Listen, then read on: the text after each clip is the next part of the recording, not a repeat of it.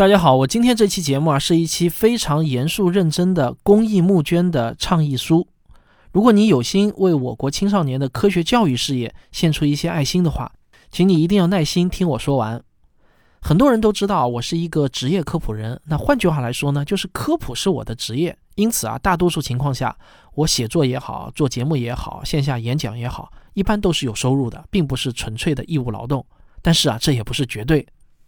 这三年来呢，我一直在坚持一项单纯的只是倒贴钱、没有任何收入的公益项目，这就是我带领团队为全国的中小学生提供优质科学教育资源的科学声音公益学院。那关于这个公益学院的诞生背景，我还专门做了一个名叫《科学声音公益学院诞生记》的小片儿，前几天呢已经发布了。前段时间呢，我们与上海真爱梦想公益基金会共同发起了助教签师圆梦科学的项目。这是每个月一次的线上讲座活动，专门针对全国范围内的中小学科学课教师。我们将邀请国内许多专家来给科学教师分享如何写好教学设计、教师如何做小课题等等这些科学教师们迫切需要的内容。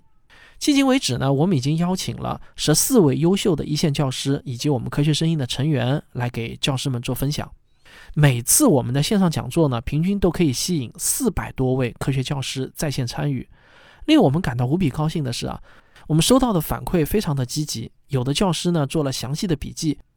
有的老师呢也给我们送上了热情洋溢的评价。这些反馈让我的团队得到了一种莫大的幸福感。我们希望能做得更多更好。幸运的是呢，我们的教学分享活动还吸引来一位超级大牛啊，就是彭香老师。彭老师呢，曾经担任北京教育科学研究院科学教研室的主任，他是北京市特级教师，北京市教育学会小学科学教学研究会的理事长，中国教育学会科学教育分会的副理事长，教育部国培计划首批专家。他也是最新的小学科学课程标准二零一七版修订组的核心成员。他是教育部审定教材湖南科学技术出版社科学教材的主编。也是中国援非项目南苏丹国科学课程大纲一至八年级修订负责人，科学一至八年级的教材主编。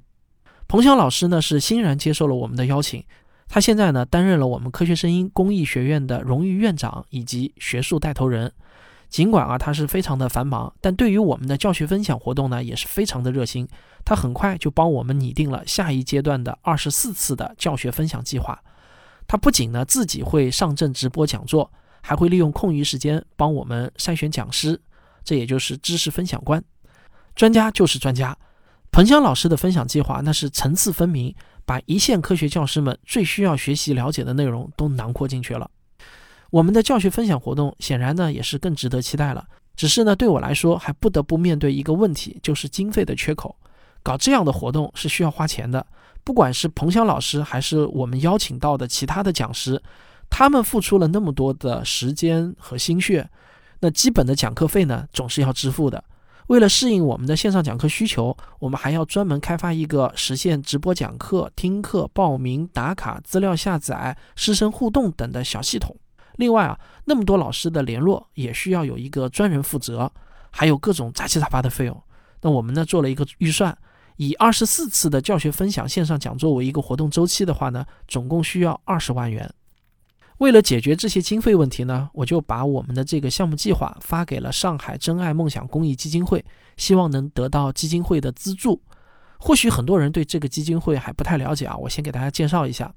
上海真爱梦想公益基金会是一个专门致力于促进中国教育均衡发展的公益基金，具有国家民政部门许可的公开募款资质。他最厉害的是啊，曾经连续四年蝉联福布斯杂志中国最透明基金会的榜首，也被上海市社会组织规范化建设评估委员会评定为五 A 级基金会。火堆公益呢，就是由真爱梦想基金会设立的互联网公益筹款工具。我在这里啊，要向所有科学声音的听众、观众、读者发出号召，希望大家能为真爱梦想基金会认可的助教千师圆梦科学项目捐款。也许您曾经为欠发达地区的孩子们捐过衣物、书籍，也为希望小学的建设慷慨解囊过。那这些捐助啊，都能帮助解决孩子们的很多实际需求。而这一次的捐助，将首先帮助到众多的一线科学教师们。每一位因此而受益的教师，都会影响到上百位甚至上千位的孩子，为他们提供更高质量的科学课，用他们无可替代的作用，帮助学生们从小培养和塑造科学精神。您的这一份捐款所产生的价值，那是难以估量。具体的捐款入口呢，有这样几个：第一个，直接捐款的二维码呢，我也附在了本期文稿中，你也可以直接扫描，直达捐款入口。第二呢，您可以打开科学声音公益学院的官网二九二九四点 com，在首页你就能看到这个项目的捐款入口。